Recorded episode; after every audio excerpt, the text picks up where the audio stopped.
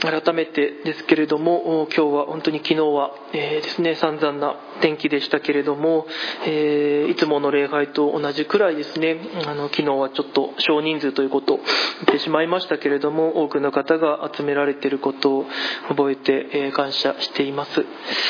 そういう中で、えお二人の証を聞けて、まあ、とても嬉しく思っています。2週間前に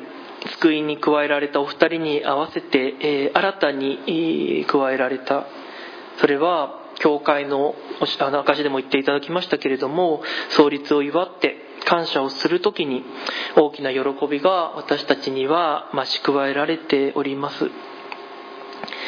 そういう時ですねあの今読んだ私が選んだ創世記3章というのを聞いて皆さんはどう思うでしょうか？ふさわしくないと思うかもしれません。ただ私はいつも言ってることだと思いますけれどもキリスト教というのは、え罪があって、え罪がないとある意味、成立はしない宗教です。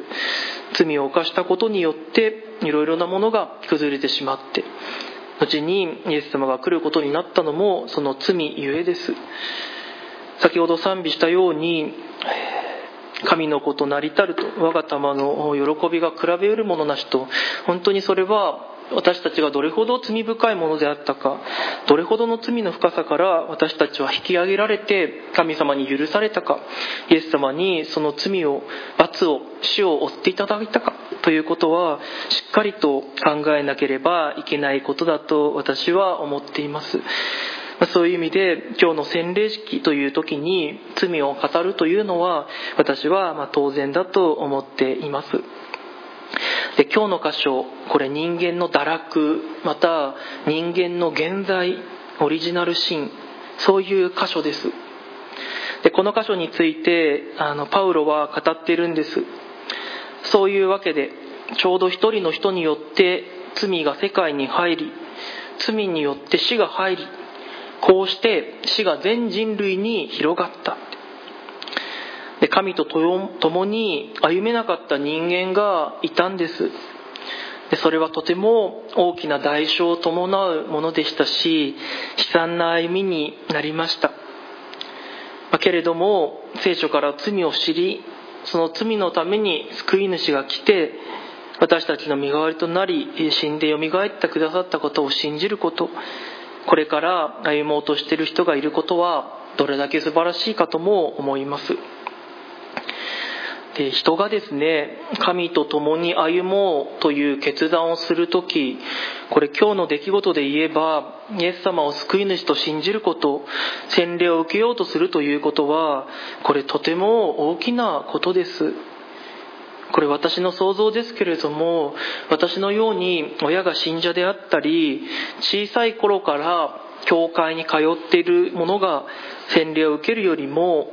成人してからとかある程度の年を重ねてからそういう方がもっとあの不安とか葛藤があるように思えるんです。本当にこの世界に入ったら洗礼を受けたら縛られてしまうんじゃないか。そういう不安もあると思うんです。それはあの教会のま外の声といいますかクリスチャンであると周りの人に言う時に私たちはどういう反応を受けるでしょうか。でそれぞれだと思うんですけれども私の経験上ですねトップクラスにあるのが何々をしちゃクリスチャンはいけないんでしょう。とかあれもしてもダメあれをしてもダメこれをしてもダメなんでしょうというですねキリスト教を信仰すると束縛が多いとかあの不自由な歩みになるというものが大変多いと私は思います。でもどうでしょうか？今信じている人に問いたいです。イエス様と共に歩むということは本当に不自由なのか？私たちがそういう時に不自由なので大変ということを人に言ったりそういう思いが口にしなくても人が感じ取ったらそれは極めて残念なことであります。私たちは本当に不自由なんでしょうか。で今日の話に入っていきたいと思いますけれどもこれ一言で言えば簡単な話です。ルールを守れなかった。そういう話です。一つ前の2章ですけれどもアダムにルールを教えています。多くの木々がある園。そして一本だけ食べてはいけない木がある。そういうルールです。それはとっても明確なものでした。けれどもそれを誘惑されて、まあ、食べてしまうというそれだけの話でもあります。ただそこにはですねこれ蛇の恐ろしいほどの狡猾な誘惑はありましたしこの蛇というのは悪魔とか、まあ、サタンと呼ばれているものを象徴しております。これですねじっくり考えていきたいと思うんです。これ最初の一言から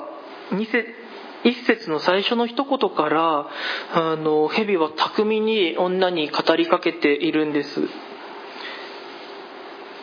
私たちはあごめんなさい。一節ですね。園の木のどれからも食べてはならないと神は本当に言われたのですかって。これちょっと確認したいと思います。1ページめくっていただいて戻っていただいて2章16節のところでは何と書いてあるでしょうか。このように書いてあるんです。神である主は人に命じられた。あなたは園のどの木からでも思いのまま食べてよいと。このように言ったんです。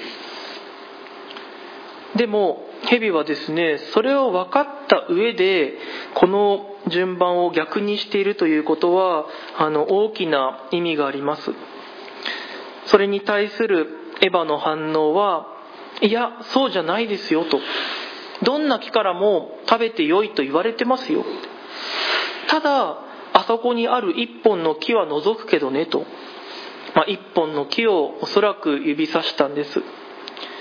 あなたが言うどんな木も木からも食べるじゃなくて、え逆です。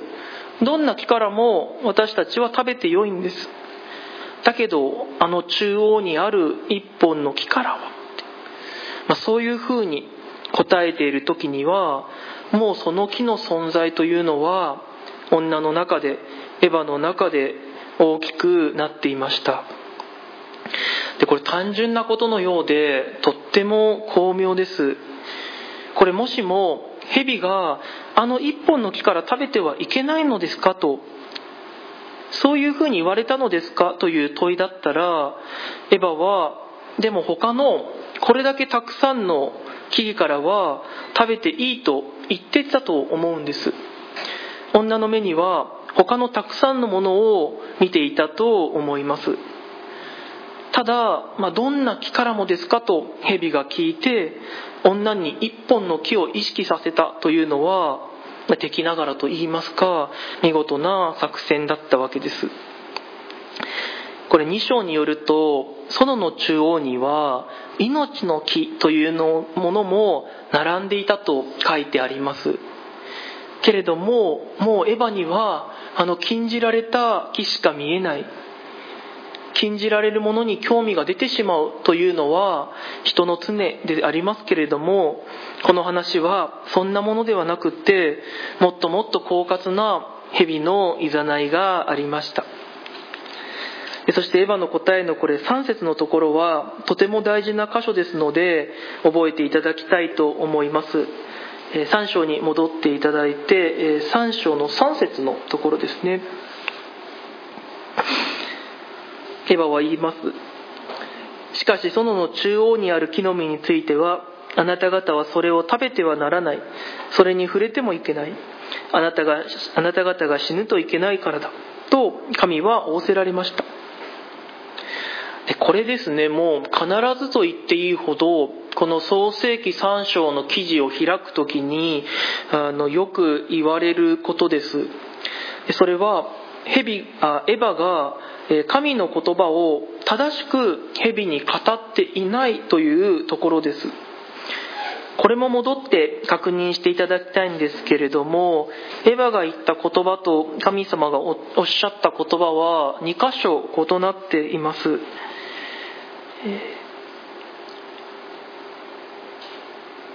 あなたはですね2章17節では必ず死ぬとおっしゃってるし、えそして触れてもいけないということを神様はおっしゃってはいないんです。エヴァは神の言葉を足してるし引いているというところはよく語られるところです。考えてくださいこれ。必ず死ぬという言葉と死ぬといけないからだ。それは異なります。必ず死ぬというのは絶対的ですけれども死ぬといけないというのは死なない可能性があるように聞こえます。トーンを落としてるんです。でさらには言ってもないことを触れてもいけないということを神はおっしゃってないですけれどもエヴァはそのように言っていたと付け加えてるんです。でこういうところからこれ聖書の言葉をですね自分の都合よく減らすな足すなということはあのクリスチャンの戒めとして教えられますし語る私も気をつけているつもりの言葉です。そういうふうに教えられることが多いんですけれどもでももう少しだけこの箇所ですね立ち止まって深く考えてみたいと思います。これあの単純にですね御言葉をエヴァが足したというよりも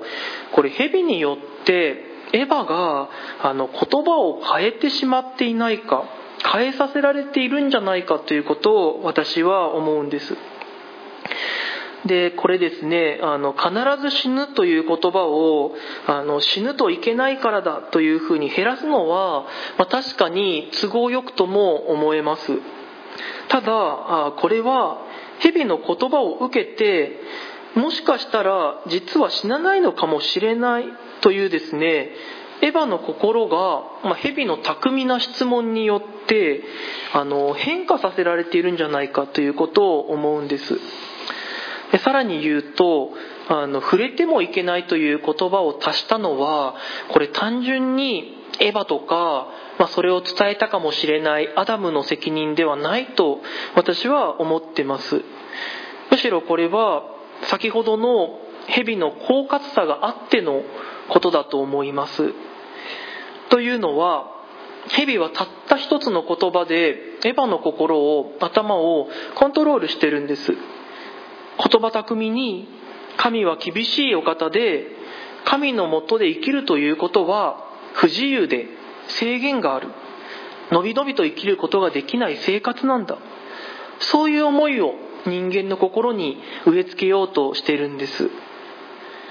ですからこれエヴァの触れてもいけないというのは蛇の思うツボになってる彼女の心の表れだと私は思います。すなわちエヴァの心には神が私たちに与えている禁止というのは自分が思ったよりも実はもっともっと大きなものなんじゃないか。私たちは神様によって縛られてるんじゃないか。そういうですね気持ちの表れが触れてはいけないというですね言葉を足すことに現れてるんじゃないかと私は思うんです。それは本人が気づいていないところそれが恐ろしい蛇のいざないです。蛇に勝手に漏らされているようにそういうふうに私は思うんです。この蛇のいざない私たちも今日のある意味で説教のテーマ次第タイトルにしましたけれども載せられないようにと心から思うんです。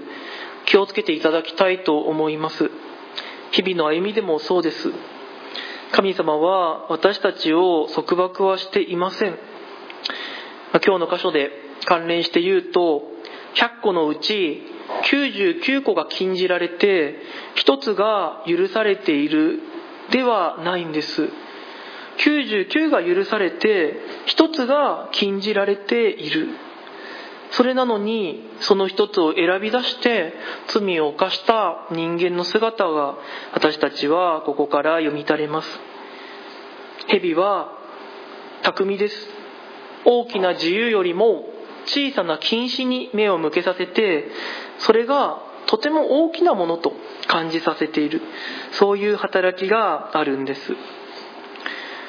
蛇の主張というのは実は結構一貫していて続く4節と5節でも実は同じようなことを語ってるように思えます。4節5節はすると蛇は女に言った。あなた方は決して死にません。それを食べるその時目が開かれてあなた方が神のようになって善悪を知る者となることを神は知っているのです。蛇の誘惑特に5節のところですけれどもこういうところです。あの木の実を食べると死んでしまうと神は言ってるけれどもそれは嘘ですよむしろあなた方の目は開けるし神のように善悪を知るものとなれるんです。ただあなたがそうならないように神は禁止してるんです。それはねと。神があなた方にそれを与えないのはあなた方を自分のもとに束縛して不自由にするためなんだ。それってどうだろうか。それ大変だよねと。嫌だよねって。神のもとではあなたはのびのびと生きられないんだよと。それよりも神のもとで生きることなんてやめて自分の意思で自由に生きていったらいいんじゃないか。そういうことを蛇は言ってるんです。ですからこの2人が犯した違反というのは美味しそうだからお腹が空いたからもちろんそういうレベルのものではありません。根本的なところは神の禁止命令というのは人間を縛り不自由にするものなんじゃないかそういうものです。それが木の実を食べたことの意味でありますしそこに神に対する背きの本質があるんです。で罪というのはですねこれ種類を挙げればきりがないんですけれども、えー、結局は神と共に歩まないこと神に従うのではなくって、えー、自分が主人になるそういうことです。ただその後の結果を見ると分かりますけれども大きな失敗があります。エヴァがその果実を食べてしまえば随分エヴァの説得には行を使ってますけれどもアダムが食べるのは一瞬、えー、2人は賢くなったのかイチジクの葉で体を覆うようになります。裸であることを恥じたんです。2章の25節では裸をお互いが恥としなかったと書いてあるんですけれどもそこから人間は全てをさらけ出すというのが恥だと思った。それは神に対しても人間においても何も隠す必要のない豊かな交わりがあったんですけれどもそこに大きな亀裂が入って神に背いて従うことをやめて自分で生きようとした時に他者との関係にも歪みが生じました。